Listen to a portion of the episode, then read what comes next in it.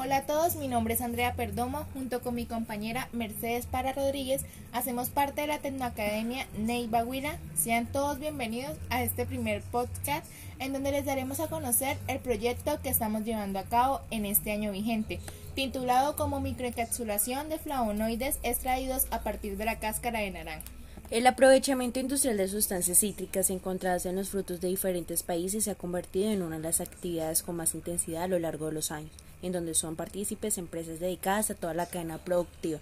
produciendo así diversas elaboraciones con múltiples utilidades en el mercado nacional e internacional. Por el contrario, en la agricultura y producción colombiana tradicionales se ha logrado evidenciar altas tasas de residuos, en este caso cáscaras de naranja, en donde estas tienen valor bajo o nulo y aún pueden constituir un problema ambiental debido a su acumulación cerca de las zonas industriales.